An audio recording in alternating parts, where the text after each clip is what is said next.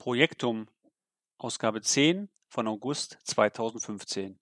Am Mikrofon Torben Blankertz. Musik von Luise Blankertz.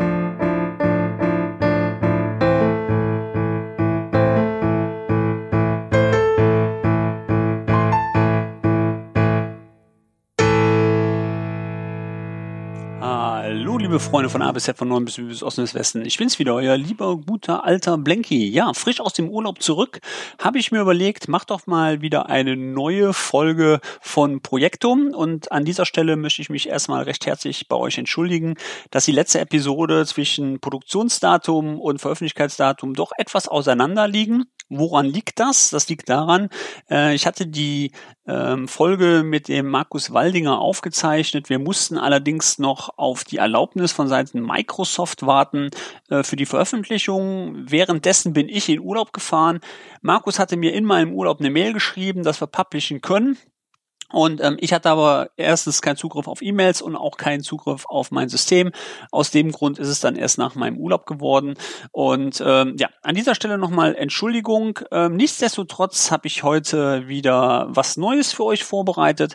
Und zwar habe ich mich heute mit Michael Gret unterhalten mit einem ganz neuen Thema, nämlich um das Thema Podcasting. Genau, wir haben mal so ein bisschen über Podcasting ähm, gesprochen. Er ist einer der ersten Podcaster in Deutschland Deutschland gewesen, betreibt zurzeit drei Podcasts, einmal den SharePoint Podcast mittlerweile mit fast 330 Episoden, dann den SharePokalypse äh, Podcast mit dem Christoph Müller zusammen ich glaube mittlerweile 25 Folgen und ähm, dann hat er noch den Club Office 365 mit der Martina Grub zusammen.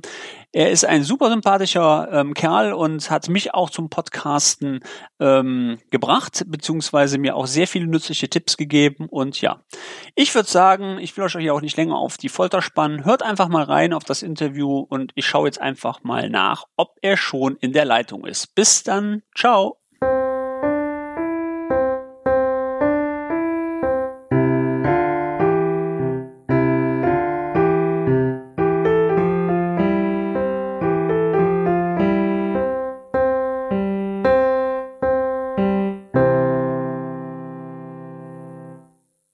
Ja, ich begrüße jetzt hier in der Leitung den Michael Gret. Hallo Michael, guten Morgen. Hallo Torben und hallo liebe Hörer. Guten Morgen aus Berlin, wo wir die Hitzeperiode des Sommers endlich hinter uns haben.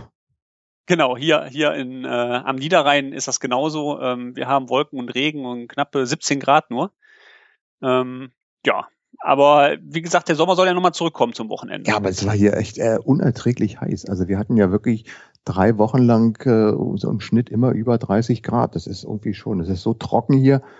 Ähm, ja. Da muss man mal ganz viel trinken, bevor man podcastet, sonst staubt die Stimme.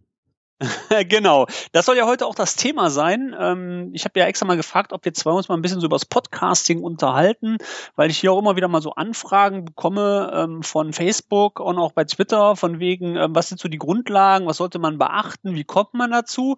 Aber bevor wir beginnen, stell dich einfach mal vor, Michael. Äh, ja, also, äh, ja, mein Name ist Michael Gret. Ich, ich komme, äh, bin geboren in Berlin, lebe in Berlin und äh, mache seit vielen Jahren IT-Beratung, ähm, Trainings und das alles schwerpunktmäßig um das Thema SharePoint. Das mache ich seit der allerersten Version von SharePoint, habe die SharePoint Community mit äh, einigen zusammen gegründet und die gibt es seit auch schon über zehn Jahren und wir haben eine entsprechende Webseite und rund um dieses ganze Thema SharePoint ist dann halt so ein Ökosystem entstanden mit Podcast, mit einer Videosendung, mit, ähm, was haben wir alles, mit diversen Usergroups, die wir in ganz Deutschland unterstützen. Ja, und ich kümmere mich halt äh, um dieses Thema SharePoint. Nach 14 Jahren mittlerweile ist es auch schon hart. Da hat man ja. so alles durchgemacht, was man äh, in diesem Umfeld durchmachen konnte und durchmachen kann. Und ich podcaste eben auch noch schon seit zehn Jahren. Also ich war einer der ersten äh, Podcaster in Deutschland, die sich dieses Themas mal angenommen haben. Und äh, ja, seit zehn Jahren mache ich meinen SharePoint-Podcast und da hat sich so einiges, ähm, ja, einiges auch schon ange ange angesammelt an Erfahrung und an ähm, ja, äh, auch Dingen, was man machen kann, was man nicht machen kann, was geht, ähm, wie man sowas vorantreibt. Ja, spannend eigentlich. Und wie gesagt, ich bin MVP wie du ähm, äh, schon seit äh, mittlerweile, oh Gott, ich stehe jetzt, äh, was haben wir denn heute? Wir haben, wir haben 17 Jahren, seit ja. 17 Jahren. Ich habe gerade mal geguckt, du bist seit 17 Jahren MVP. Ja, es ist ähm, hart. Also insofern, wenn in der Community Gedanke ganz vorne. Und da wirst du dich natürlich fragen, äh, ich bin SharePoint MVP. Äh, 17 Jahre, Moment mal, das gab es ja noch vor äh, 17 Jahren, gab es ja noch gar kein SharePoint. Ja, ja ich habe mal angefangen als Frontpage MVP. Vielleicht kennt der ein oder andere noch dieses wunderbare, legendäre Programm Frontpage, mit dem man Webseiten bauen kann. Es war so wie, wie, vieles, wie vieles aus dem Microsoft-Universum ähm, ein Programm, mit dem man ganz nette Sachen machen konnte, aber von vielen echt gehasst wurde, weil es natürlich technologisch irgendwie so zusammengeschraubt war. Aber ja, ja, ja trotzdem. Also du kommst eigentlich mehr aus der Webdesigner-Ecke mal ganz früher, so wie ich das höre. Also genau wie, also ich bin auch Webdesigner gewesen, ich habe allerdings mit Dreamweaver gearbeitet früher. Äh, Frontpage war da nicht so mein, mein, mein Tool. Ähm, aber du kommst eher aus der Designer-Ecke dann, oder? Nein, ganz ehrlich nicht. Nein. Also ich bin kein, also ich komme, ganz ehrlich, komme ich aus der betriebswirtschaftlichen Ebene. Ich bin also okay. Diplom-Kaufmann. Ich habe ganz klassisch so, wenn, wenn nichts lernt, lernt Betriebswirt, also Betriebswirtschaftslehre studiert. Aber schon immer mit auch bei, damals in meinem Studium schon mit äh, Ausrichtung so in Richtung IT. Ich habe zum Beispiel meine Diplomarbeit über äh, ein äh, Reporting-System für ein datenbankgestütztes äh, Unternehmensplanspiel geschrieben und habe damals in D-Base eine Lösung gebaut, ähm, ja. ist total uralt, äh, IBM-PC und so weiter. Das hat mich also immer schon für das ganze Thema IT interessiert. Und bei mir ging es aber auch immer um diese Kombination Anwendung und IT. Und natürlich hat man in den Anfangsjahren, als das Web aufkam und, und äh, Webseiten gebaut hat, hat man sich natürlich selber reingemacht, man hat seine eigene Webseite gebaut und man hat angefangen, ASP-Seiten zu programmieren und so weiter. Ähm, und äh, irgendwann habe ich dann aber aufgehört mit dem Programmieren, insbesondere dann, ich sage mal so schön, ich habe aufgehört, äh, als man mir in Basic die Zeilennummern weggenommen hat, da habe ich aufgehört zu programmieren. und mit dem ganzen anderen Programmierteil habe ich mich ehrlich gesagt nicht mehr beschäftigt. Und ähm, deshalb ist eigentlich mein, mein Thema auch immer gewesen, also so, äh, wie komme ich mit dieser Technologie klar, wie kann ich die einsetzen, was gibt es für Möglichkeiten dort. Und das ist zunehmend über die Jahre immer ein bisschen weniger geworden mit der Technik. Ich habe eine Zeit lang zum Beispiel mit dem SharePoint Designer, dem Nachfolger, Klammer auf, Klammer zu, Produkt von Frontpage, habe ich auch sehr viel gemacht, insbesondere auch mit dem SharePoint Designer Workflows. Ähm, ich habe ein Buch dazu geschrieben, ich habe Videoserien dazu gemacht. Da ging es also wirklich nochmal technisch rein. Ähm, aber mittlerweile wird es auch immer, man sieht ja die ganze Entwicklung in Richtung Cloud, ähm, die, die Technik wird immer unwichtiger sondern wir kommen immer mehr dazu, dass es darum geht, wie kann ich die Technik nutzen, wie hilft sie mir im Alltag, wie ist sie einfach bedienbar. Und das ist eine schöne Entwicklung, weil ganz ehrlich gesagt, äh, wenn man mal so zurückblickt, man hat schon kräftig geschraubt, ja, und man hat mhm. Kompromissen gelebt und so weiter. Ich habe gerade gestern eine Anfrage von einem Kunden, den ich vor vielen Jahren betreut habe, bekommen. Die haben gesagt, oh, wir sind jetzt auch auf Office 365 migriert. Und da habe ich mir zurückgedacht, oh, da hatten wir aber auch so richtig harte Zeiten ähm, wenn es da um die Anwendung von, von SharePoint-Seiten ging. Mit, mit, äh, damals musste man auch richtig Training machen, um sowas zu machen. Ja, und insofern habe ich dann parallel dazu auch immer gesagt, äh, Anwendung, da muss man Community zusammenbringen und äh, fand diesen Gedanken von Community und vom, vom Internet, was ja damals aufkam, ähm, immer sehr interessant und habe eben angefangen, selber Communities zu machen. Oder meine erste FAQ, die ich ins äh, Internet gestellt habe, die ging äh, halt zu Frontpage. Und dann habe ich meine erste FAQ zu ähm, SharePoint online gestellt. Damals gab es ja noch die Newsgroups, da haben wir angefangen, darüber zu diskutieren und Fragen zu beantworten. Und so ist das nach und nach gekommen. Da bin ich halt MVP geworden und habe das dann eben bis heute äh, immer weiter äh, mitgeführt und mitgemacht und freue mich natürlich ganz super toll, weil das natürlich ein super Programm ist, über das man viele interessante Leute kennenlernt und mit denen man sich äh, super austauschen kann. Ja, jetzt habe ich mal geguckt. Du hast ähm, den SharePoint-Podcast. Ich glaube, da bist du mittlerweile bei Folge 330, wenn ich das so richtig äh, verfolgt jo. habe. Mhm. Ähm, dann machst du den, die Sherpokalypse mit dem Christoph Müller. Ich glaube, der ist auch MVP mal gewesen, ne? Vor, oder ist noch MVP, weiß ich nicht. Nee, er war mal. Er war mal MVP. Und dann hast du doch jetzt neu äh, den Club Office 365 mit der Martina Grom. Und wenn man das mal so sieht, also ich bin ja, du hast mich ja auch angesteckt ähm, Podcasting und ich muss wirklich sagen, das macht mir auch super Spaß. Ähm, aber wie kommt man wie kommt man zum Podcasting? Weil 330 ist ja auch schon eine Hausnummer. Du hast ja gerade schon gesagt, du bist der erste Pod oder einer mit der ersten Podcaster äh, in Deutschland gewesen. Wie kamst du dazu? Äh, ja, wie kam ich dazu? Na, ganz einfach. Ähm, ich äh, habe immer schon gerne Radio gehört.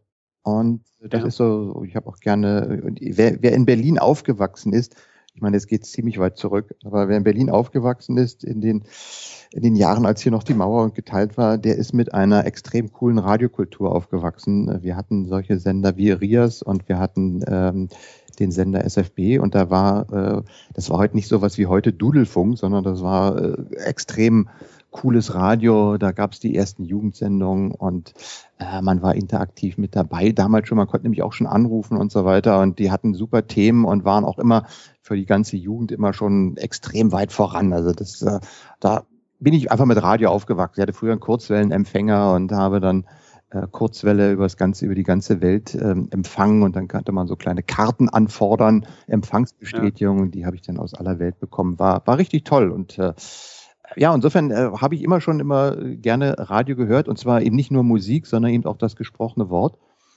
Und äh, ja, und dann habe ich dann irgendwann, ich glaube, wie, wie hat das eigentlich angefangen? Ja, ich hatte irgendwie so einen MP3-Player Weißt du, das war ja so 2004, 2003, 2004, da kamen so die MP3-Players auf. Ja. Und dann dachte man, ja, toll, kannst du jetzt hören, kannst du alles mitnehmen, aber mein Gott, was hörst du dann? Also Musik mitnehmen zu hören war nicht so. Und da habe ich mich ein bisschen im Netz umgeguckt und habe gesehen, was gibt's denn da eigentlich so an, an Daten, an, an, an, an, an, an gesprochenem Wort, was man hier runterladen kann. Und da ist man dann irgendwann in in USA gelandet. Und ich weiß nicht, ob du Leo Laporti kennst. Ja, ist ja auch ein Urgestein. Ja, ne? Und der hatte damals schon eine Radiosendung und die er auch im Internet online gestellt hat. Und die konnte man sich dann tatsächlich auch mal runterladen auf seinen MP3-Player und mitnehmen und dann so ein bisschen Leo hören, wie er dann der hat, der macht, äh, der hat Radio, das ist ein Radio, auch ein Radio. Der hat äh, ganz viele äh, Dinge gemacht, aber unter anderem macht er seit ewigen Jahren eine Radiosendung, The, The Tech Guy. Und das ist ein Call-In-Format. Das heißt, da rufst du an, sagst, hey, hier mein Windows 10, ich habe es jetzt installiert und es hat mir schon fünften Mal die Platte zerhackt und Win, äh, Leo, was kann ich machen? Und Leo hilft dir dann und äh, gibt Tipps. Ja, und das äh, hat er aufgezeichnet online gestellt, das konntest du dir runterladen. Und das war toll. Ja. Da habe ich angefangen weiter zu suchen, was es gab. Und dann kam ich auf einen Podcast, der nannte sich The Daily Source Code. Bisher jetzt auf eine, nicht, das war ja kein Podcast, ja, doch, das war der erste Podcast, nämlich von Adam Curry dem ehemaligen MTV-DJ, der sich hingesetzt hat und hat gesagt, genau das möchte er machen. Er möchte quasi so ein völlig unabhängiges Format machen, wo man im Internet Daten hinstellt, äh, äh, Audiodateien hinstellt äh, und dass die anderen sich runterladen können. Das Problem war immer, wie finde ich das Zeug? Ja, wie finde ich mhm. diese Daten? Mhm. Und er hat sich dann gesagt, mhm. ich baue jetzt einen Mechanismus. Und das war eben dieser Podcast-Feed, dieses RSS-Thema, was dann aufkam ja. Ähm, und ich stelle eben einen RSS-Feed, eine Datei zur Verfügung und baue eine Software dazu, äh, die diesen RSS-Feed immer regelmäßig abholt. Und wenn ich eine Sendung online stelle oder eine, eine MP3-Datei online stelle, dann aktualisiert sich der RSS-Feed und die Software, die ich auf meinem Rechner installiert habe, die erkennt das und zeigt mir als äh, Hörer dann an, Achtung, da ist eine neue Folge und du kannst sie dir dann runterladen, beziehungsweise der lädt das automatisch im Hintergrund runter und schiebt das dann gleich auf deinen MP3-Player. Und das war die Idee von Adam Curry und dieser Daily Source Code Postcard, der hat jeden Tag einen Podcast gemacht, so 2004, 2005 hat er das gemacht.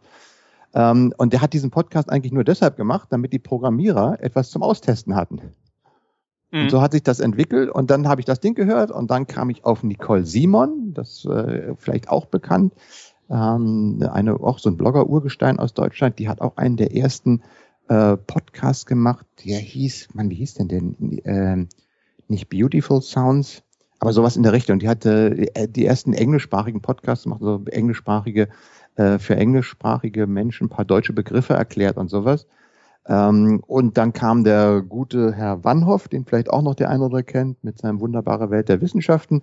Ja, und dann hat sich Podcast, äh, kam so die Infrastruktur und sagt, Mensch, ich möchte auch gerne einen Podcast machen. Ja, super, Radio habe ich immer schon gern gemacht. Ich wäre früher auch mal gern zum Radio gegangen, hat sich aber irgendwie in meiner, wie sagt man so schön, Lebensbiografie nie ähm, äh, ergeben. Und da habe ich gesagt, Mensch, mhm. jetzt kannst du es aber selber machen. Jetzt kann ich ja auch so einen Podcast machen, das online stellen und äh, dann könnt ihr, äh, kann man sich, kann man das hören. Ne? Und die Grundidee vom Podcasten, das hat auch der Adam Curry immer gesagt, hey, wir werden jetzt äh, autonom. Also wir brauchen jetzt keine Verteilung, also wir brauchen jetzt keine Sender mehr, sondern jeder, der was zu sagen hat oder der was sagen möchte, kann sein, zu seinem Thema äh, einen Podcast machen und kann den online stellen. Und Adam Curry hat aus seinem ganzen Leben berichtet und da ist ja, da waren teilweise tolle Podcasts drin, die es leider nicht mehr online gibt, aber da waren wirklich ja. Sachen drin, die waren richtig toll. Ja, und ich ja. hatte keine Lust so über, weiß ich was, äh, mein, mein Essen ist schlecht oder was man heute so auf Facebook findet. Ich habe gesagt, Mensch, klar, warum machst du nicht über SharePoint, was ich ja damals schon hatte, warum machst du darüber nicht eigentlich so einen Podcast? Und äh, das ist ja ein Thema, in dem du dich auskennst und dann machst du halt mal alle zwei Wochen einen, wo du sagst, hey, äh, habt ihr schon gesehen, da gab es den neuen Beitrag oder hier ist jetzt ein neues Tool rausgekommen oder hier gibt es einen schönen Artikel und das war halt so, äh, ja, mal 20 Minuten zusammenfassen. Und das war die Idee, die mhm. ich gemacht habe, habe das dann installiert und habe es am 7.2.2005, das ist also heute vor über zehn Jahren, den erste Folge online gestellt. Und damit war ich als Deutschsprachiger wirklich einer der äh, ersten zehn Leute, die dann wirklich regelmäßig einen Podcast haben, den es heute auch noch gibt. Also da gibt es eigentlich nur noch, ich glaube eigentlich nur noch den Warnhoff, der ein bisschen älter war. Ja, bevor ich jetzt mal kurz auf Berlin komme, weil ähm, da ist mir auch was aufgefallen, ähm, merkt man auch, dass du ja auch eine Entwicklung im Podcast gemacht hast. Ne? Also ich sag mal, wenn man die ersten Podcasts von dir mal gehört hat, ich meine, die sind ja auch mittlerweile nicht alle mehr online, glaube ich, aber du hast die, glaube ich, nochmal zum Download irgendwo zur Verfügung gestellt. Das habe ich in einem anderen Podcast von dir gehört. Also man kann die, glaube ich, noch alle downloaden. Das ist richtig. Ja, alle sind noch da. Die älteren habe ich jetzt ein bisschen archiviert, äh, weil ich natürlich, wie du so schön sagst, eine Entwicklung durchgemacht ja. Und die Entwicklung ist tatsächlich, also ich habe wirklich die gesamte Entwicklung von Anfang an durchgemacht. Ähm, da sind einige äh, Euro in Hardware, in Technik draufgegangen und da sind natürlich vor allen Dingen in Software. Am Anfang gab es ja im Grunde genommen auch kaum ja. Software dafür, wie man das vernünftig ja. aufzeichnen konnte. Okay, lass uns, lass uns das Thema mal zurückstellen. Das habe ich nämlich ähm, auch noch hier drin, ähm, was man dafür so braucht. Ähm, kommen wir ganz kurz nochmal auf Berlin. Ähm, weil ich finde persönlich, Berlin ist ja eigentlich eine Hochburg des Podcasts und du hast gerade ja schon gesagt, vielleicht liegt es wirklich daran, wenn man Berliner ist. Ähm, einige Podcasts zu nennen, die mir wirklich auch sehr gut gefallen, ist Netzwerkpolitik. Ähm, der ist ja auch regelmäßig von Tim Prittloff und äh, Linus Neumann vom Chaos Computer Club. Ähm, Ist ein sehr bekannter Systemfehler, ist jetzt ein neuer, der gekommen ist. Der Lautsprecher, der beschäftigt sich ja auch relativ stark mit, ähm, mit Podcasting oder was man zum Podcasting so braucht. Ähm, ist das eine Gegebenheit, wo du wirklich sagst, ja, hier in Berlin werden die meisten Podcasts erstellt? Oder ist das von mir jetzt einfach eine subjektive Wahrnehmung? Das ist eine subjektive Wahrnehmung, die aber, okay. einen, die aber einen wahren Kern hat. Ich sag mal, am Anfang am Anfang der Podcast-Geschichte, 2005, 2006, lag die Podcasting-Hochburg in München. Okay. Mit, mit äh, Annik Rubens, die mittlerweile auch aufgehört hat, oder im André, äh, mit dem, nicht André, Alex, Alex Wunschel, dem Podpimp, ja. der das ja auch in Deutschland ganz äh, damals massiv getrieben hat, aber mehr so aus einer Marketing-Richtung heraus, der dann auch Podcast-Umfragen gemacht hat, wer sind die Hörer, wer, ähm, wo kommen die, die Zielgruppen her und so weiter. Äh, das war eigentlich so der Schwerpunkt, so der Münchner Raum, da gab es etwas. Das mit Berlin hat sich eigentlich erst so entwickelt ähm, aus der Tech-Ecke, dadurch, dass wir hier äh, Tim Pritloff haben, der äh, genau. ja. war und der sich natürlich mit dem, mit dem Podlove äh, Plugin dann wirklich intensiv auch drum gekümmert hat in den letzten, ich sag mal, drei Jahren, dass äh, auch die Infrastruktur, um Podcast machen zu können, in einer, äh, um, um diesen ganzen Workflow von der Aufnahme bis zur Website-Organisation, bis zum Tracking hin, äh, dass man das alles möglichst äh, in einem sauberen Workflow hat. Darum hat er sich natürlich extrem verdient gemacht. Und insofern ist, in, ist da, als er hier ist, hat sich auch hier eine ganze Menge getan. Und Berlin ist sowieso im Moment die coolste Stadt, wenn es um neue Technologien und so weiter gibt, zumindest hier so ein bisschen in Deutschland. Weil ähm, hier hast du auch diese entsprechende Start-up-Szene und da passiert eine ganze Menge. Insofern ja. hat sich, ist das hier schon natürlich ein Schwerpunkt aus technologischer Hinsicht. Ähm, Kennst du, kennst du ihn? Kennst du Tim? Ich habe ihn schon zweimal kennengelernt, ja. Ich war schon mal auf, ich war auf den Podlove Workshops. Genau, das war meine nächste Frage, die wäre das nämlich jetzt gewesen, ja. ja klar. Das ist natürlich super ja. toll für mich. Also ich muss sagen, ich, ich bin da auch happy drüber. Ja? Also früher gab es dann mal die Veranstaltung, da gab es mal so eine Veranstaltung Niche 09 und Niche 11 waren Das waren Eintages äh, Barcamps um, um, um, um äh, fürs Podcasting. Die hatte der Alex Wunschel in München organisiert. Da kamen dann also ja. auch die Podcaster zusammen und haben über ihre Technik gesprochen, über ihre Pro Produkte oder äh, Projekte. Und äh, ja, und äh, dadurch, dass der Tim Pritlove hier mit, äh, mit, mit, mit dem Potlove-Universum praktisch hier in Berlin beheimatet ist, macht er halt seit drei Jahren, glaube ich, den Potlove Workshop und den gibt es zweimal im Jahr, einmal im Mai, also vor der Republika und einmal in der Regel im November.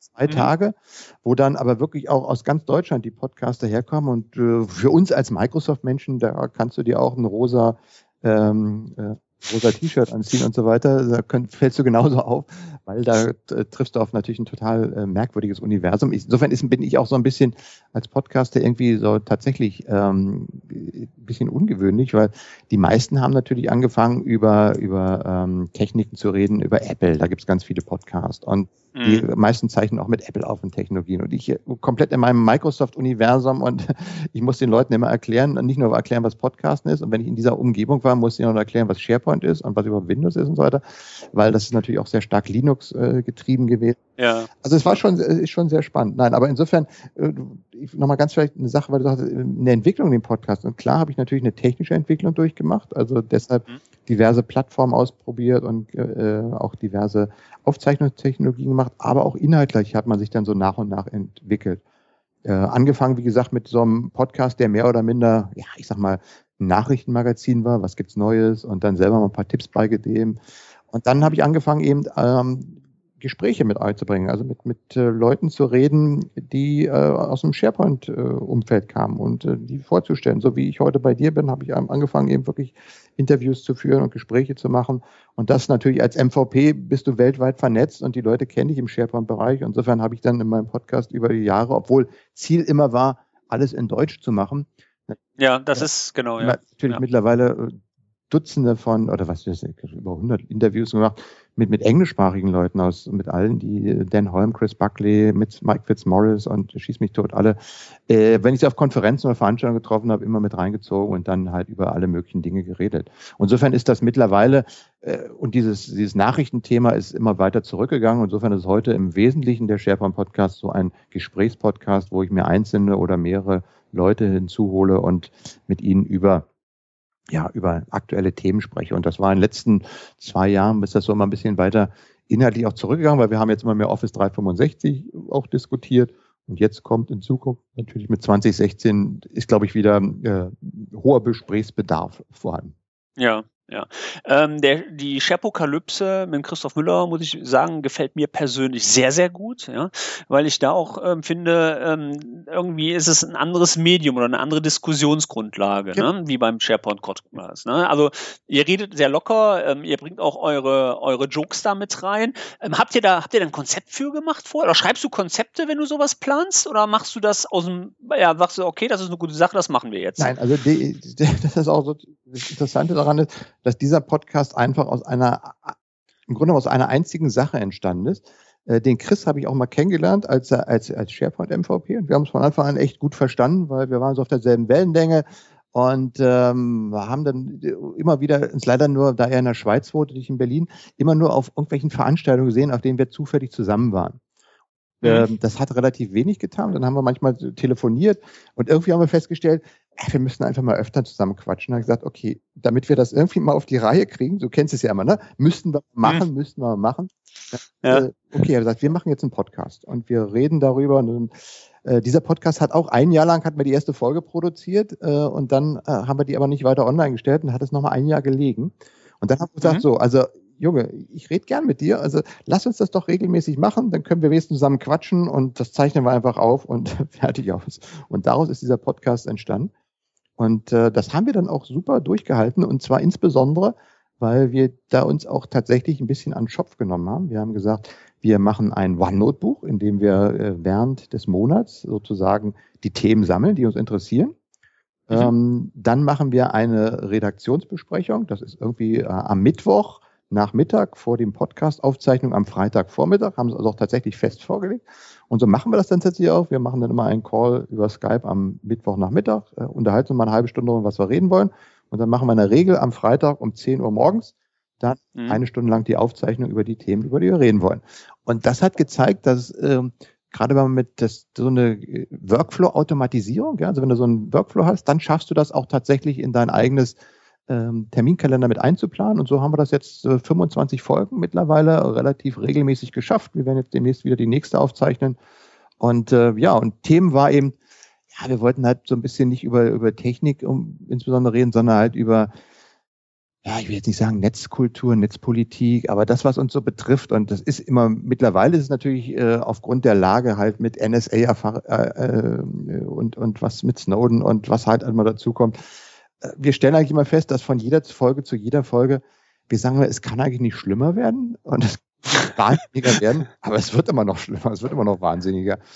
Ja. Ähm, das ist schon, ja, ja und so ist er halt entstanden. Und vielleicht noch zum, zum letzten und dann, dachte ich mir, okay, Office 365, äh, diese Gesprächsformate sind ja auch interessant. Und dann habe ich die Martina Grom mal angesprochen und habe gesagt, wollen wir nicht auch mal einen Podcast zu Office 365 machen? Sie kommt nun aus Österreich. Und da haben wir es im Prinzip genauso gemacht, haben uns äh, gesagt, okay, wir machen einen Podcast mal für Anwender, die Office 365 einsetzen und machen da auch jede Woche, äh, jeden Monat einmal einen Podcast. Das haben wir noch nicht so ganz hundertprozentig reingetaktet, aber fast sind wir dabei.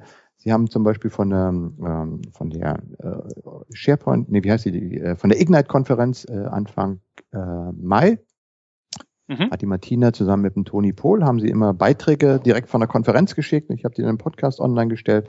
Und ja, und da machen wir halt ein zweites, ein drittes Format auf, was sich dann mal auf eine andere Zielgruppe äh, richtet.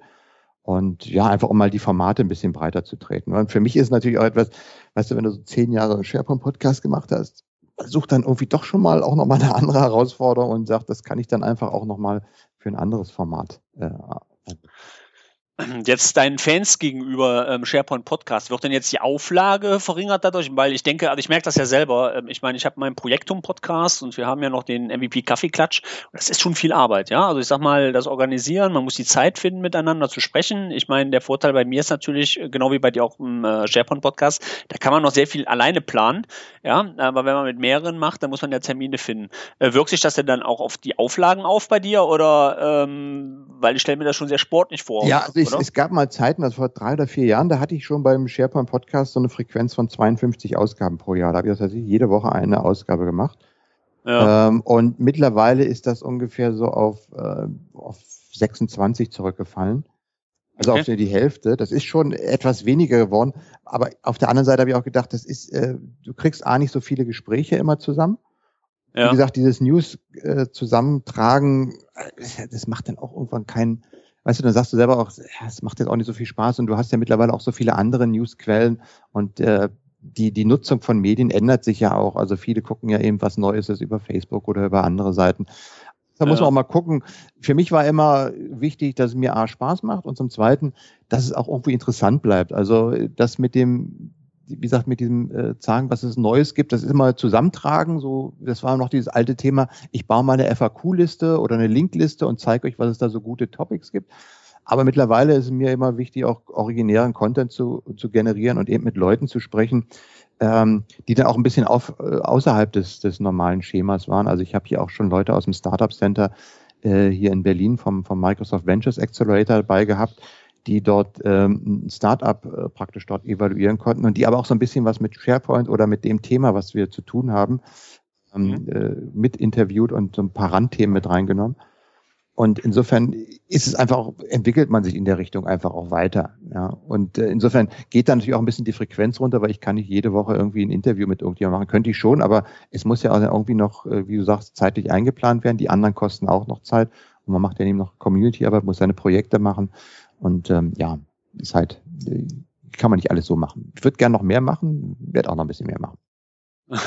Okay, das hört sich ja gut an. Ähm, pass auf, lass uns mal kurz darüber sprechen, wenn sich jemand fürs Podcasting interessiert. Äh, ich war ja auch mal in der Situation, du erinnerst dich, ich glaube, ähm, du bist übrigens in einer Jubiläumsausgabe von mir heute. Oh. Das ist die Ausgabe 10. Oh. Ja? ja. ja. Und, und, ähm, jetzt, jetzt mal ganz ehrlich, und du zeichnest das noch mit Windows 10 auf. Ich glaube, ich schnapp Genau.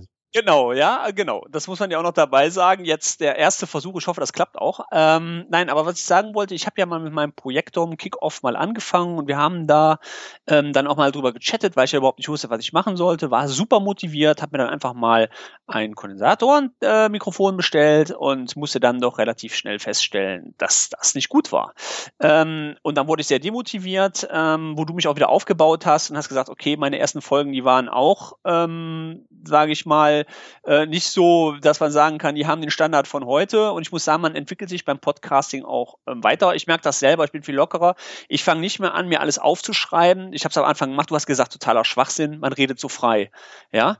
Ähm, was wären so deine besten Tipps, die du wirklich so Newbie geben würdest, wo du sagen musst, okay, pass mal auf, das ist wichtig fürs Podcasting. Und hey Mann, also wenn es nicht gut läuft, dann steck nicht gleich einen Kopf in den Sand, ja, geht weiter. Ähm, was würdest du so aus deiner langjährigen Erfahrung den neuen Podcastern raten?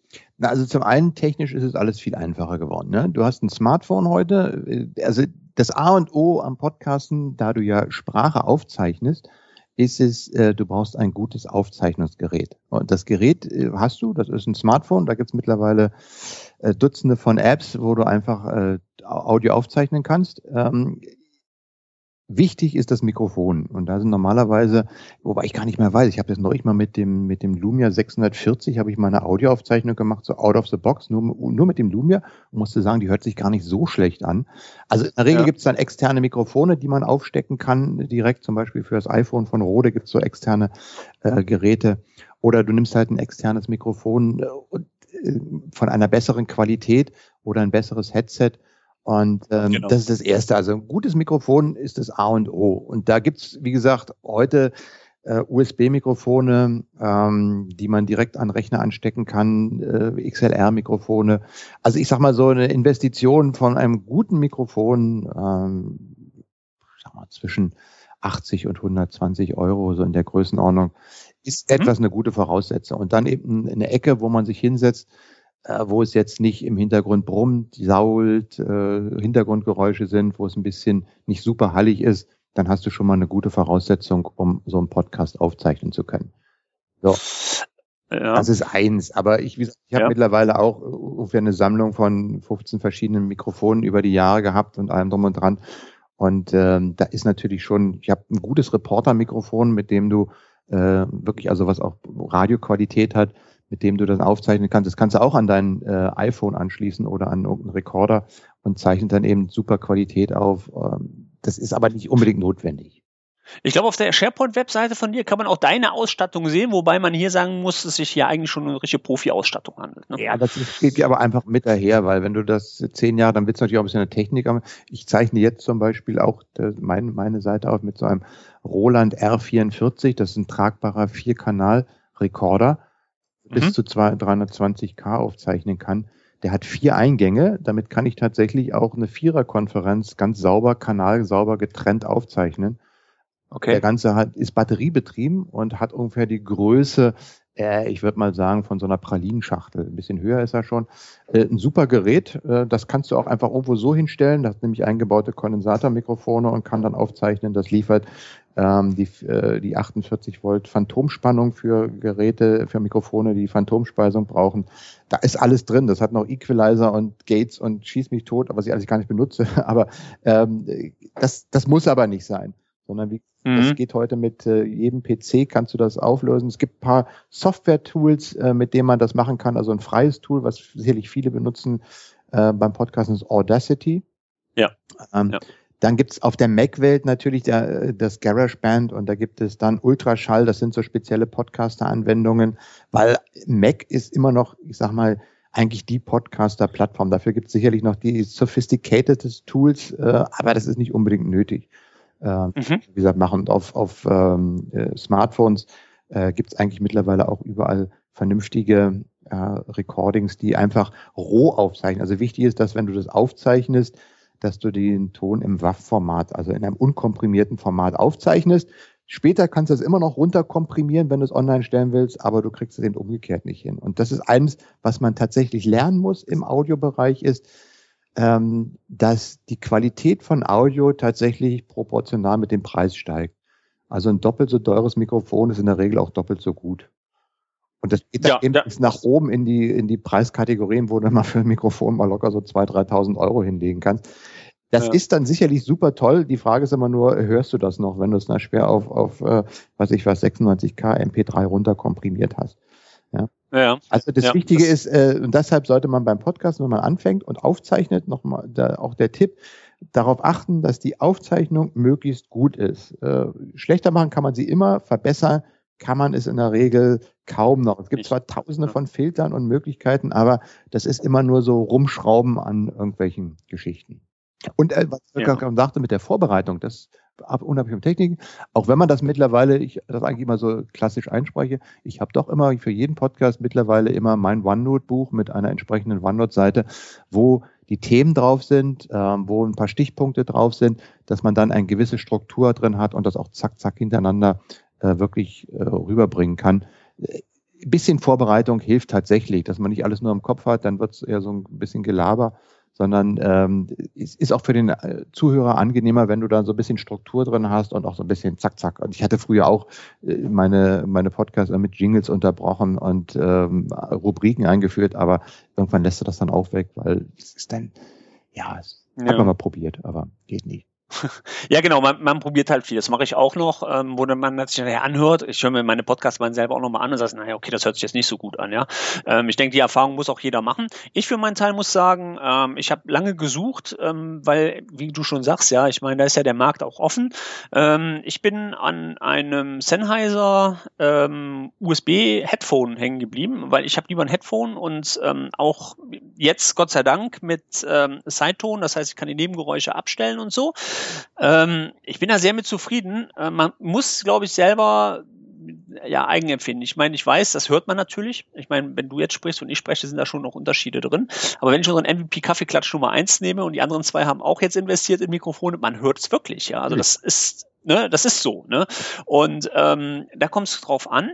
Ähm, welche, welches Dateiformat nimmst du? MP3 nach wie vor oder machst du ACC? Ich mach beides mittlerweile. Und das hat natürlich auch mal was zu tun äh, mit der mit, der, mit dem ganzen Post-Processing. Also das heißt, du nimmst ja auf, zeichnest das Ganze auf und dann hast du das Rohmaterial. Und dann nehme ich das ganze Rohmaterial und packe es in ein Audioschnittprogramm. Ja? Bei mhm. mir ist das Hindenburg. Ähm, mhm. Das ist eine Software aus Dänemark, die speziell für Radiojournalisten geschrieben wurde.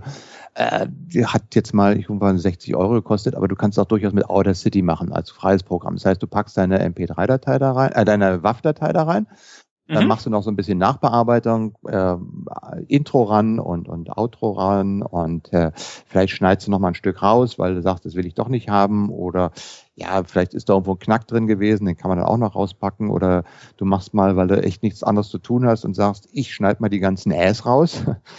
Ja. 60 Minuten aufzeichne und, nach, äh, und dann siehst du nachher wirklich nur noch Sternchen. Aber das übrigens Äs rausschneiden, das kann man extrem gut, äh, das kriegt man raus. Man sieht nach nachdem du zehn S aus dem äh, äh, aus einer WAF-Datei rausgeschnitten hast, das elfste siehst du sofort. Das brauchst du kannst quasi schon blind schneiden, weil du siehst dann das Frequenzmuster da angezeigt.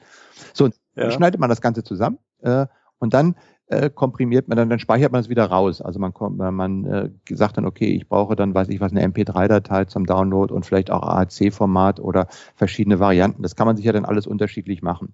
Und da gibt's mittlerweile auch seit drei, vier Jahren halt Auphonic als mhm. ein, ein Tool, ein Online-Tool, weil es ging dann immer so um, um das Nachprozessieren. Weißt du, wenn du jetzt zum Beispiel, wenn wir zum Beispiel reden, ich habe ein Intro-Jingle, dann war ich vielleicht noch unterwegs, habe mit Leuten noch ein, äh, ein, ein Gespräch aufgenommen, dann hast du verschiedene Schnipsel, die du in deinen Podcast zusammenfügst, die aber teilweise unterschiedliche Lautstärke-Level haben. Du kannst nicht immer dafür sorgen, dass alles den gleichen Lautstärke-Level hat und alles angepasst ist. Und da hat man sich früher immer die Mühe dann machen müssen, mit irgendwelchen Tools da so eine Pegelangleichung zu machen, damit du nicht immer, weiß ich was, wenn äh, hörst jetzt irgendwie äh, ein Gespräch, was sich vor Ort aufgezeugt hat, das ist relativ leise, du, du drehst deinen MP3-Player hoch und sagst, ah, jetzt höre ich das auch. So, und dann ist das Gespräch zu Ende und ich komme da wieder mit meiner Moderation, die ist dann wieder volle Lautstärke, dann fallen dir die Ohren weg. Diesen, mhm. diesen Ausgleich, äh, den hat man dann mit Tools gemacht und da haben sich dann äh, der Österreicher, ich glaube, der Georg Hoffmann heißt er, glaube ich, ich glaub, Georg, Georg heißt er zumindest, Hoffmann ja, ja. Äh, der hat ja. dann Auphonic programmiert, das ist ein Online-Tool, da lädst du deine Rohmaterial, deine WAV-Datei, deine fertig geschnittene WAV-Datei lädst du hoch und die machen dann Audio Magic. Äh, die mhm. gehen dann ran und machen dieses Level anpassen. Die können, ähm, ach, ich habe keine Ahnung, was die im Hintergrund machen. Jedenfalls, wenn es fertig ist, hört sich viel besser an. Ja, ja, ja, ich habe ich hab zuletzt irgendwo mal gelesen, äh, bei denen im Blog oder so, äh, lieben, lieben Dank, meine schlechte Datei rein und hört sich super ja, an. Und ja, und die machen eben auch dieses Ganze, du legst eigentlich deine WAF-Datei hoch und hast dann eine Möglichkeit, einen kompletten Auftrag zu generieren. Und der sagt dir dann, okay, in meine MP3-Datei, da schreib mir den Titel rein, da schreib mir die Kurzbeschreibung rein, da pack mir dieses Foto mit rein. Das gehört ja auch in die MP3-Datei da rein, damit es nachher in iTunes beispielsweise eben auch ein Logo drin ist und so weiter. Und die machen das alles komplett fertig. Und du kannst dann sagen, ich hätte gerne sieben verschiedene Dateiformaten äh, von dir generiert. Und das macht der auch noch alles. In, weiß ich was, hochauflösend, mini-auflösend, MP3, AAC, OGG und keine Ahnung. Das können die alles machen. Und du kriegst dann am Schluss ein fertiges Paket zurück, was du dir runterladen kannst. Oder wenn du es sogar noch weiter automatisierst, der ist dir gleich auf deinen FTP-Server oder auf deine Dropbox oder sonst wohin oder auf Soundcloud hochlädst, dass das auch alles mhm. automatisiert ist. Und dann hast du fertig die fertigen Dateien, die du dann gleich weiter verwenden kannst. Und das war, wie gesagt, in früheren Zeiten musste das alles selber machen. Mittlerweile geht das alles, äh, wie gesagt, automatisiert. Und ich glaube, von den neueren Podcastern, es gibt, glaube ich, keinen, der nicht mehr auf Honig nutzt, um einfach noch so den letzten Feinschliff an seine Audiodateien ranzupacken. Also das ist im Grunde, das ist ein Grad, also es ist in der Basis von, ich glaube, wie ist es, zwei Stunden pro Monat kannst du kostenlos generieren und dann gibt's so Pakete, äh, wo man dann eben mehr Stunden generieren kann. Die kosten jetzt auch, auch nicht alle Welt für die Qualität, die man da wieder zurückbekommt. Mhm. Ja, und ähm, halt noch ein, irgendwo musst du es dann halt noch veröffentlichen, so, ne? Dann bist du im letzten Punkt, irgendwo muss ich noch veröffentlichen. Und das ist äh, die Veröffentlichungsplattform schlechthin ist halt WordPress. Äh, und für WordPress gab es immer äh, schon ein äh, Plugin, das nannte sich Power, Blueberry PowerPress. Und das habe ich auch beim SharePoint Podcast noch im Einsatz. Mhm. Auch eine Seite, die dann eben dir einen Player einbindet und die dir auch noch die Bezeichnung gleich so macht, dass wenn du das aufrufst, dass dann auch gleich noch die Show Notes drin sind, also wo du die Links, die du in deinem Podcast besprochen hast, hinterlegen kannst. Das ist auch alles mit drin. Und ähm, damit waren aber alle nicht immer so richtig zufrieden. Es zwar, ging zwar ganz gut, aber wie gesagt, wir hatten es schon angesprochen, Tim Pritloff, der hat sich dann irgendwann mal hingesetzt und gesagt, der hat ja auch diverse andere Podcasts mit der Freak Show, wo sie dann vier Leute zusammen haben. Genau, ja. ja, ja mal sagen, genau. wer war der Contributor und außerdem wollten sie sagen, wer, wer, sind die Leute, die da drin sind und welche Links haben die und dann haben die noch Flatter eingebunden und hören mir auf, was da alles drin ist. Und die haben eben dann dieses Podlove gebaut und Podlove ist halt mittlerweile ein, ein, auch ein Tool, mit dem du Podcasts veröffentlichen kannst, der aber diesen ganzen Workflow eben noch wahnsinnig automatisiert.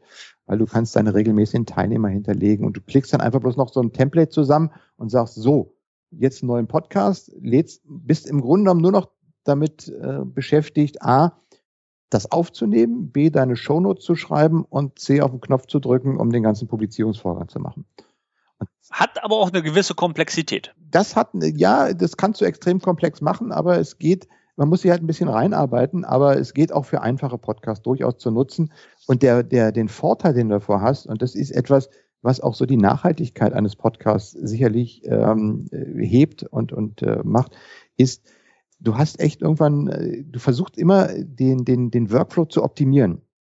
Mhm. Und du kannst also, also ich denke mir, äh, in Jahren, wo ich dann wirklich jede Woche einen Podcast gemacht habe, also wenn ich 30 Minuten Podcast online gestellt habe, habe ich dafür immer in der Regel eine Stunde mittlerweile noch gebraucht. So mit mhm. Zeichnungen und, und so weiter. Das war schon extrem optimiert. Und wenn das eben optimiert ist, ich habe dann auch einen eigenen Platz mir tatsächlich hier eingerichtet, der nur für Podcasting äh, äh, gebaut war. Das heißt, ich habe den Rechner eingeschaltet, auf die Taste gedrückt, Mikrofon war da, war alles eingestellt, konnte sofort loslegen. Und damit war dieser ganze Workflow optimiert. Und je mehr du podcastest, desto besser, desto da möchtest du dich auf den Podcast konzentrieren und nicht auf diese tausend Dinge, die du machen musst, damit das Ding online ist und damit es dann auch richtig in iTunes drin ist, damit das Bild stimmt und damit der, der Link richtig ist und damit es dann auch, wenn es online gestellt ist, natürlich dann gleich auf Twitter, Facebook und so weiter verteilt wird.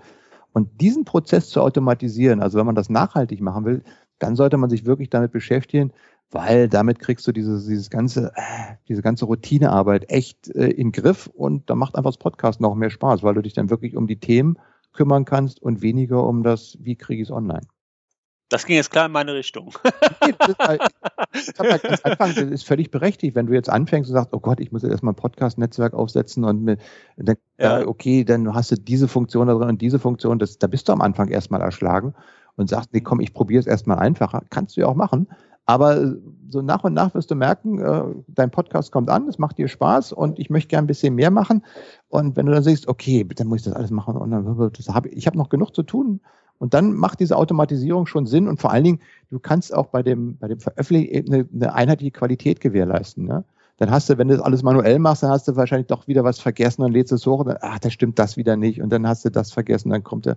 Und insofern hast du dann ähm, diese ganzen Routinetechniken automatisiert und kannst das machen. Du hast vorhin schon erwähnt, der Lautsprecher-Podcast, den Tim mhm. Prittlaff mal aufgezeichnet, um äh, Menschen einfach die, zu ermöglichen, mal in dieses Podcasting reinzukommen.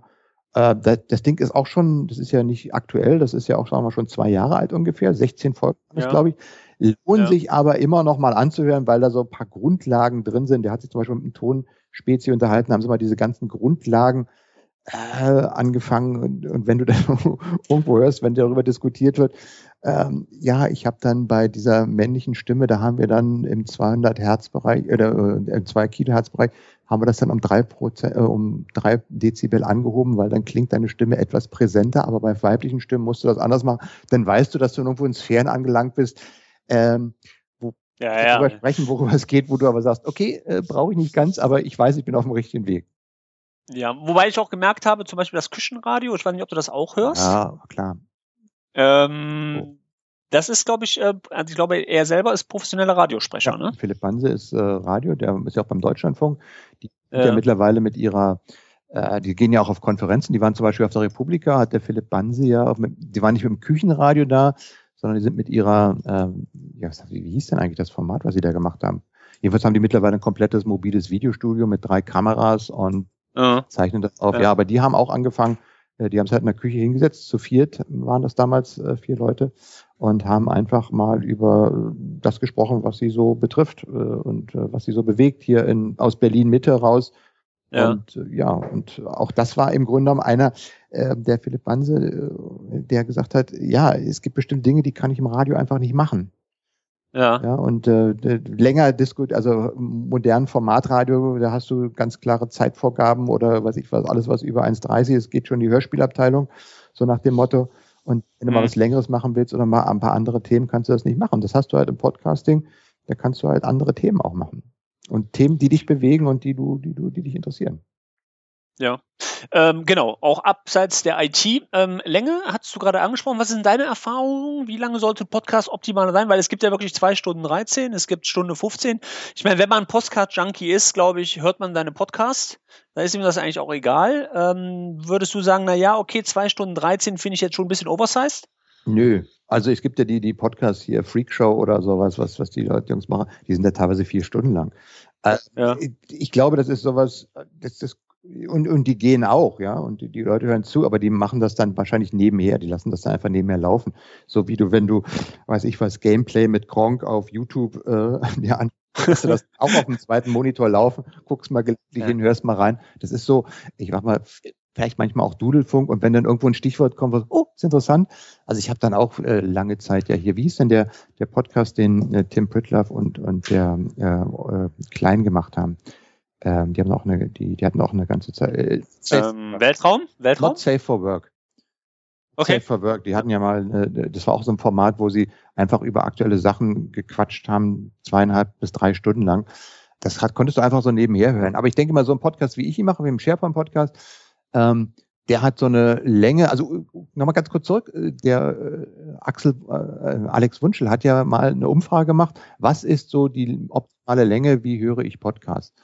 Und mhm. ähm, da hat er gesagt, äh, hat herausgefunden, ähm, zu sagen, ähm, in Deutschland ist diese Commute-Zeit äh, etwas, äh, was, was besonders interessant ist. Also die Zeit, die ich in der Regel von zu Hause zur Arbeit verwende, weil da hört man viele Leute Podcasts. Das kam auch aus den USA rüber und für Deutschland hat er gesagt, liegt die ungefähr bei 22 Minuten. Das war so die Erfahrung. Insofern war am Anfang immer die, die Optimierung, ja, wir machen mal so einen Podcast in der Regel 22 Minuten. Äh, das war so eine Hausnummer. Also für die Dinge, wo ich über Themen rede, also über, so, äh, über News rede, mache ich das auch in der Größenordnung. Aber so Gesprächspodcasts gehen bei mir immer so zwischen 30 und 60 Minuten, weil ich möchte auch ja. ein bisschen mehr hören und ein bisschen länger machen und das wird auch akzeptiert. Und äh, wenn man von den Hörern das Feedback bekommt, dann sagen die auch, ja, ich höre es im Auto und äh, ich höre es unterwegs und dann habe ich auch mal Zeit dazu, etwas Längeres zu hören. Und wenn du dann so, wenn ich sage, ich möchte ihm so ein bisschen originären Content bieten, dann ist eigentlich auch mein Anspruch, ich möchte einfach ein bisschen über ein Thema rede ich dann und wenn es dich nicht interessiert, kannst du abschalten und wenn es interessiert, dann kriegst du einfach ein bisschen mehr. Insofern eine optimale Länge gibt's nicht. Also ich denke, vier Stunden Podcast, wenn es interessant ist, laufen auch. Äh, wahrscheinlich nicht mit der durchgängigen Aufmerksamkeitsspanne, aber kurze Podcasts laufen sicherlich, sicherlich auch. Ich habe mal ganz am Früher einen Podcast gemacht, der nannte sich Silent Cast. Das war auch so ein experimenteller. Da habe ich zehn mhm. Sekunden handverlesene Stille aufgezeichnet. Und an, an extremen Orten. Das war sehr spannend. Okay. Ähm, die, ähm, du, du sagtest gerade, ähm, deine, also eine Stunde bis Stunde 15 sehe ich eigentlich auch als sinnvoll. Äh, Feedback ähm, ist auffällig, bekommt man als Podcaster ja eigentlich relativ wenig. Ähm, das sollte man auch, glaube ich, wissen. Ne? Ja, äh, ja, äh, also dieses, dieses Thema ähm, mit, ähm, wie kriege ich Feedback? Das ist eine, eine feine Sache. Das ist ein Problem, was, was diese ganze Podcast-Geschichte auch hat, ist, dass du keinen richtigen Feedback-Kanal hast, wenn du nicht live sendest.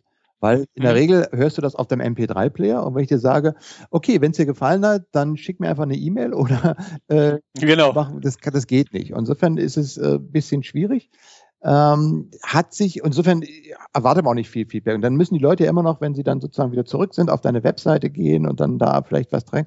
Ich habe viele Dinge über den Podcast verlost, weil ich habe natürlich auch von Partnern, bin ich ja immer hingegangen zu Konferenzen und gesagt, hey, wollte ich mal über einen SharePoint Podcast eine Konferenzkarte verlosen oder, oder weiß ich was, ein Tool oder Bücher oder ach, schieß mich zu, was wir alles mögliche verlost haben. Ähm, mhm. und da ist dann teilweise das Feedback dann doch, dass die Leute sich dann per E-Mail melden und äh, sagen, oh, ich bin auch daran interessiert, da merkst du schon, dass das funktioniert auch.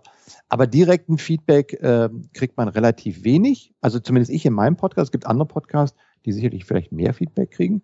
Ähm, aber auf der anderen Seite, wenn du dann irgendwo auf Veranstaltungen bist oder irgendwo mit Leuten triffst, eh, da ja. krieg, kommen immer wieder Leute auf mich zu, ich höre gerne deinen Podcast, ganz toll und ähm, finde ich gut und äh, dann das ist so, was dann einfach auch wirklich den, den Spaß daran ausmacht. Also wir haben das ja gemacht über unsere Facebook-Gruppe MVP Kaffeeklatsch, ähm, wo wir mittlerweile über 200 äh, Leute drin haben ähm, und einmal über Twitter, äh, wo man mittlerweile auch viel ja, Feedback bekommt oder man fragt mal, wie gefällt euch die Folge, dann kriegt man was zurück. Aber kann ich auch nur bestätigen, also selber ähm, E-Mails oder so kriegt man sehr wenig. Ja, das muss man einfach wissen. Und ähm, wenn man dann irgendwo sitzt, ja, sie kenne ich ja. Ja, woher denn? Ja, ich höre ihren Podcast okay, ja, da weiß man schon, dass man, dass man bekannt ist, also in dem, in dem Bereich. Ähm, und das Podcasting auch weiter aus. Also ich finde, es kommt das Medium erst. Also so geht's mir zumindest. Ich höre seit einem Jahr ungefähr Podcast. Vorher habe ich die Podcasts gehört, ja. Ich bin der, ich habe immer Hörspiele gehört. Ähm, ich bin auch ein absoluter Freund von Hörspiele.de, äh, Hörspielprojekt.de. Ähm, immer schon gehört, ein absoluter Freund vom Gesprochenen, nicht so von der Mucke, mal muss das auch sein, aber ähm, ich finde, das Medium kommt erst. Na, ich, äh, das ist wahrscheinlich äh, für, für Einsteiger immer die, die Wahrnehmung, es kommt immer, also es kommen immer mehr Formate, das, das ist schon klar.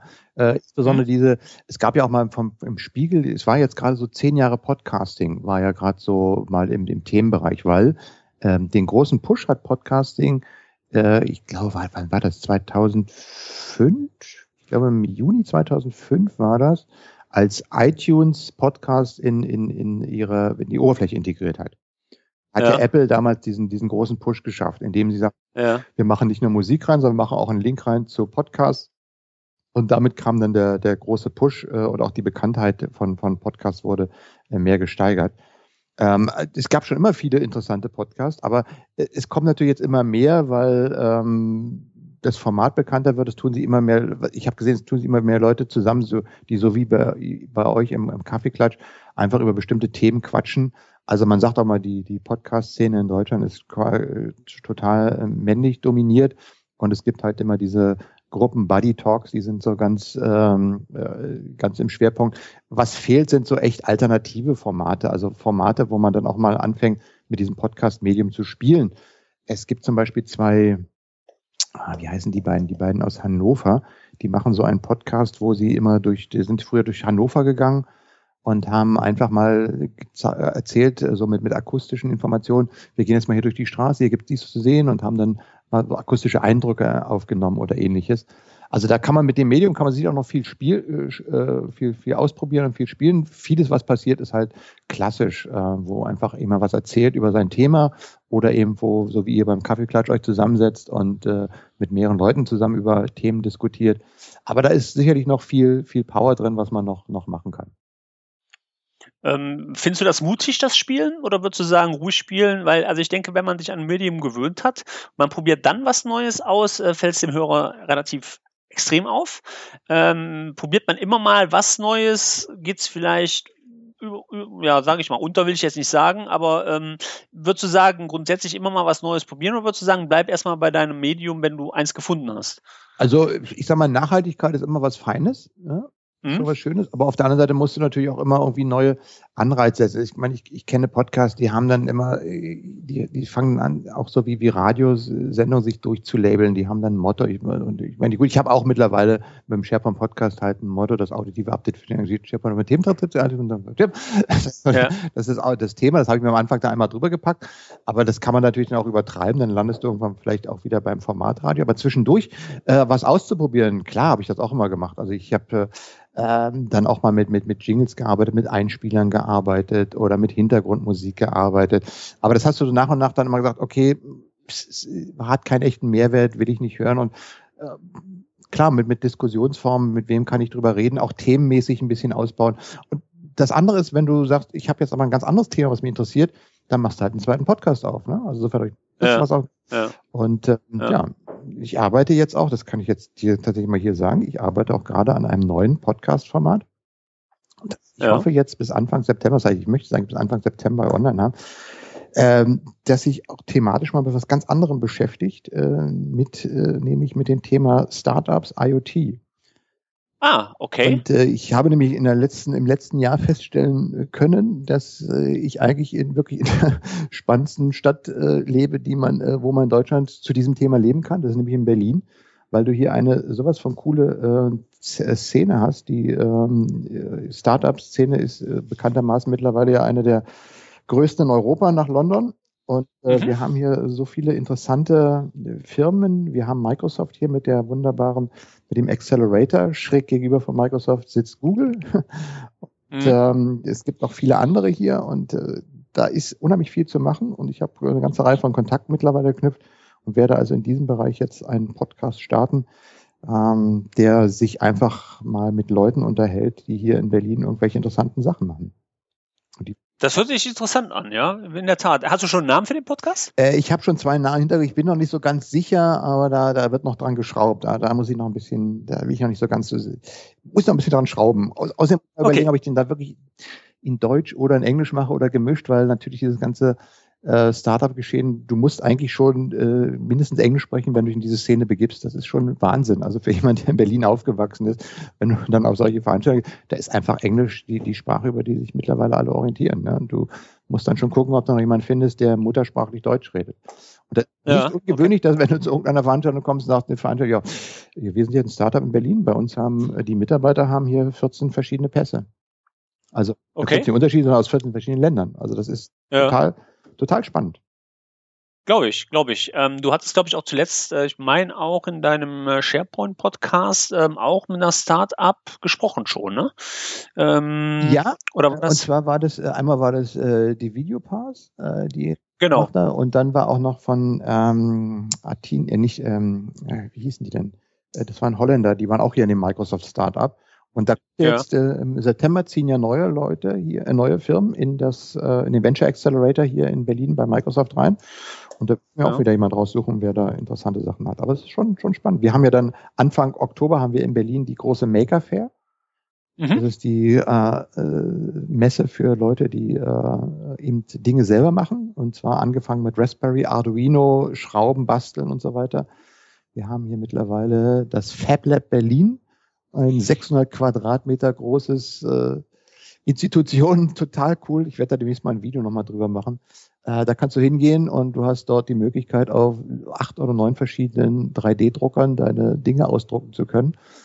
Ähm, du kannst da CNC-Maschinen benutzen, du kannst äh, Bestimmungsautomaten für Mini-SMD benutzen. Es ist, es ist ähm, ziemlich cool, was es dann so an Möglichkeiten gibt. Ja, vor allem wenn man sieht, wie doch die Entstehung mittlerweile weitergeht. Ne? Also wenn wir sehen, welche neuen Technologien kommen, ähm, ich finde das auch sehr interessant, das ganze Thema.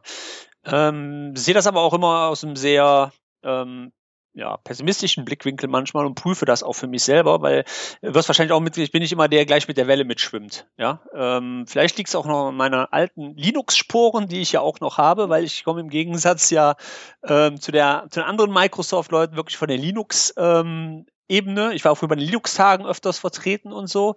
Ähm, bin aber voll ja mittlerweile auch auf Microsoft übergegangen. Ähm, aber manchmal muss man auch was hinterfragen.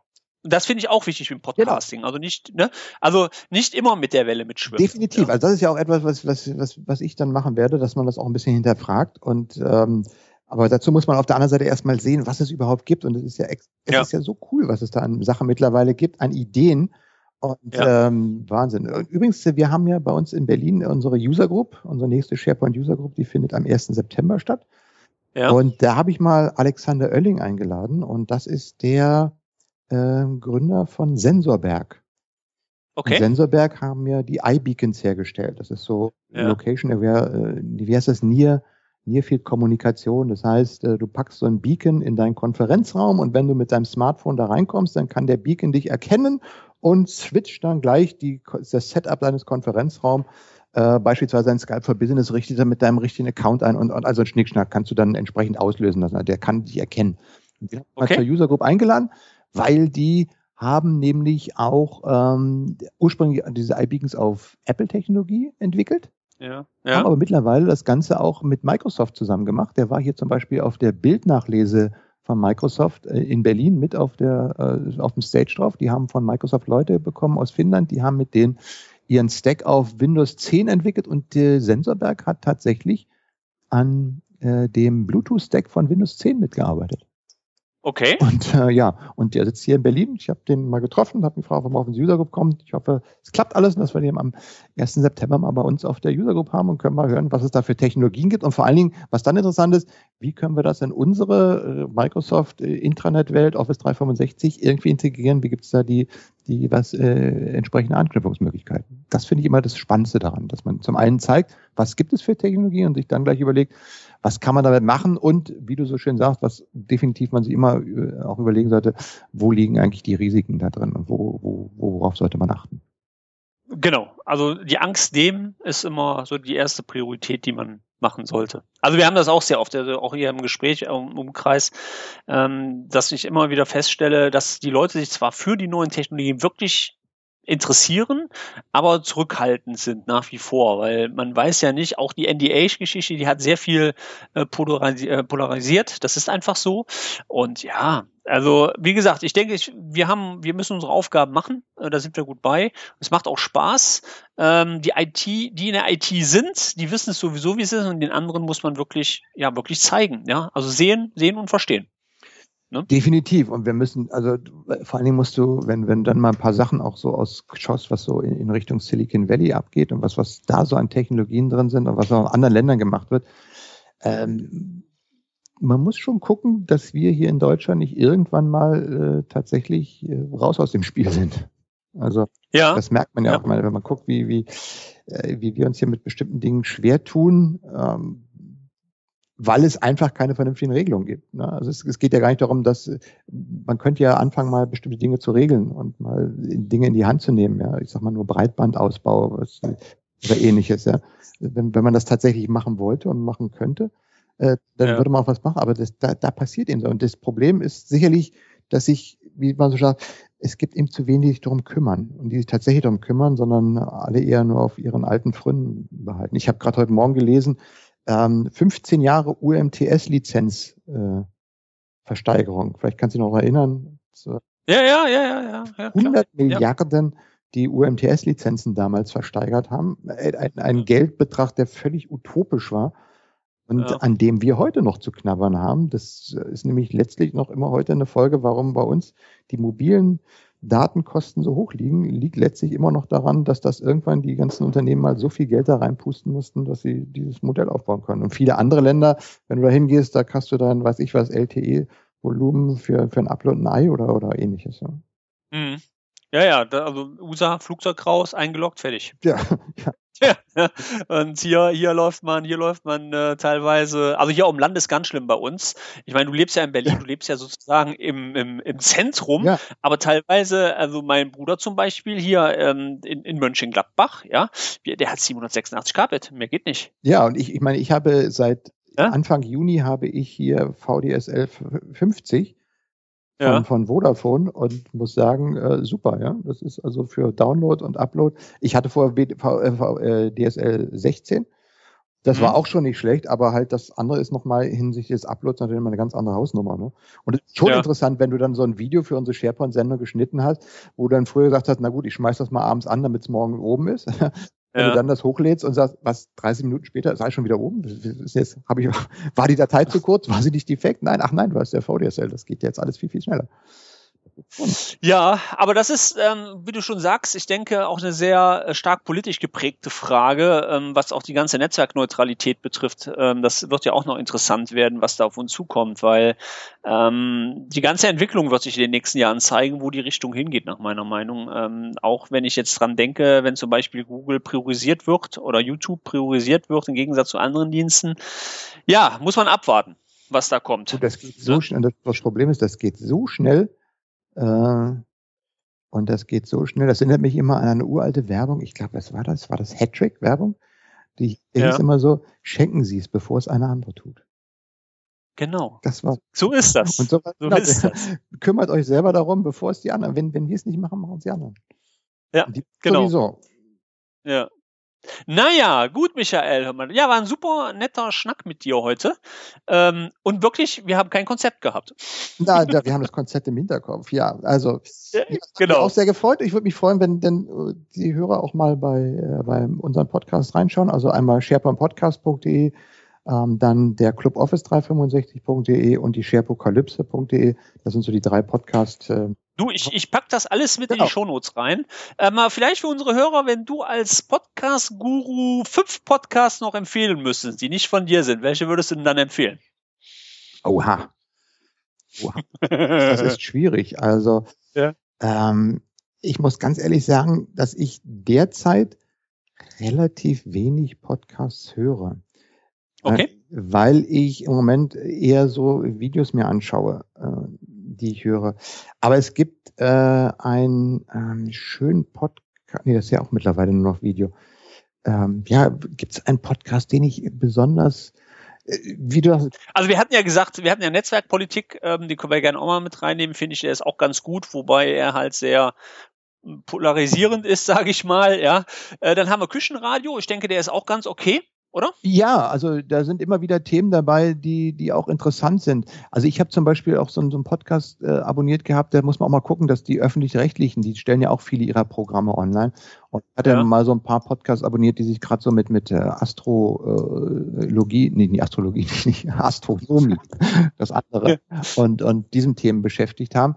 Da ja. gibt's auch ein paar ganz gute vom Südwestfunk. Äh, und sonst immer halt so äh, Diskussionen. Es gibt vom, vom WDR immer so äh, Montagsgespräche, wo dann mal irgendein Prominenter oder Halbprominenter oder einfach irgendjemand, der was Interessantes zu sagen hat, mal für eine Stunde lang interviewt wird. Ähm, da kann man auch mal gucken. Das ist für mich immer eine Sache, wo man dann abends sich nochmal ganz entspannt hinlegen kann und das hören kann. Ansonsten habe ich für mich auch mittlerweile ähm, äh, Hörbücher entdeckt im, im Bereich von Kindle. Ja. Kann man das auch mal machen. Aber ansonsten äh, ist im Moment bei mir tatsächlich äh, derzeit mehr äh, nach Videos schauen, weil es da eigentlich so ein paar Sachen gibt, die mich, die mich mehr interessieren. Äh, und da ist für mich immer noch eine der Hauptquellen ist so twit.tv, das Videonetzwerk von Leo Laporte, mhm. der sehr viele interessante Formate da drin hat, die man äh, immer wieder gut hören kann mit, mit News oder mit interessanten Tipps und so weiter. Äh, auch vor allem, um zu sehen, wie das gemacht worden ist. Oder Rocket Beans TV. Okay. Die auch auf YouTube anzuschauen? Das, das müsste auch für dich interessant sein. Hast du mal Jan Tenner gehört? Ja. Hörspielkassetten von Jan Tenner. Ja. Die haben ja. ein Format, das nennt sich Erwachsene Männer hören Jan Tenner. Und die setzen okay. sich im Video zusammen, drei Leute von Rocket Beans TV und hören sich dann mal eine alte Jan Tenner Kassette an und haben damit, glaube ich, mittlerweile, glaube ich, auch schon 20 Ausgaben gemacht. okay. Ja, ich meine, kreative Formate setzen. Wie, wie heißt die? Wie heißt Rocket die? Beans TV. Das ist einer der ersten TV-Sender. Die das sind Leute, die haben früher Giga TV gemacht und die sind, äh, dann haben sie sich selbstständig gemacht. Das ist eigentlich der erste unabhängige Online-TV-Sender so in Deutschland, den es seit Anfang des Jahres gibt äh, oder seit letzten Jahres. Die äh, machen da halt äh, auch so Formate, da gibt es so ein Frühstücksfernsehen so ein bisschen und auch so Diskussionsformate, die machen sowas wie, wie den MVP Kaffeeklatsch, nur halt in Video. Und haben ihr eigenes Studio und produzieren das und gibt es auch noch ein paar andere schräge Formate. Dann machen natürlich auch Gameplay und sowas. Äh, also aus der Szene kommen die. Ja. Äh, interessant zu sehen, wie die so ein, so ein Format machen. Das ist okay. Ja, freut mich. Also den MVP Kaffeeklatsch würden wir logischerweise auch gerne mal hören. Ähm, ich glaube, da spreche ich auch äh, im Namen meiner Kollegen drin. Ähm, wir würden uns dann einfach nochmal mit dir koppeln. Ja, ja? na klar, mache ich auch. Ne? Und äh, ja, also wie gesagt, herzlichen Dank, Michael. War super nett, dass du äh, bei mir mal ähm, mitgepodcast hast. Hat mich gefreut. Und ich würde sagen, ja, wir hören voneinander. Alles klar, schönen Gruß. Ne? Bis dann, tschüss. Ja, das soll es gewesen sein, das große Interview mit Michael Greth. Ich hoffe, euch hat's gefallen. Vielleicht ähm, gebt ihr mir einfach ein Feedback bei Twitter oder bei Facebook oder hier in den Shownotes oder wo auch immer. Ich würde mich logischerweise wie immer über Rückinformationen freuen und wünsche euch natürlich noch einen schönen Tag. Bis dahin, euer Torben. Ciao.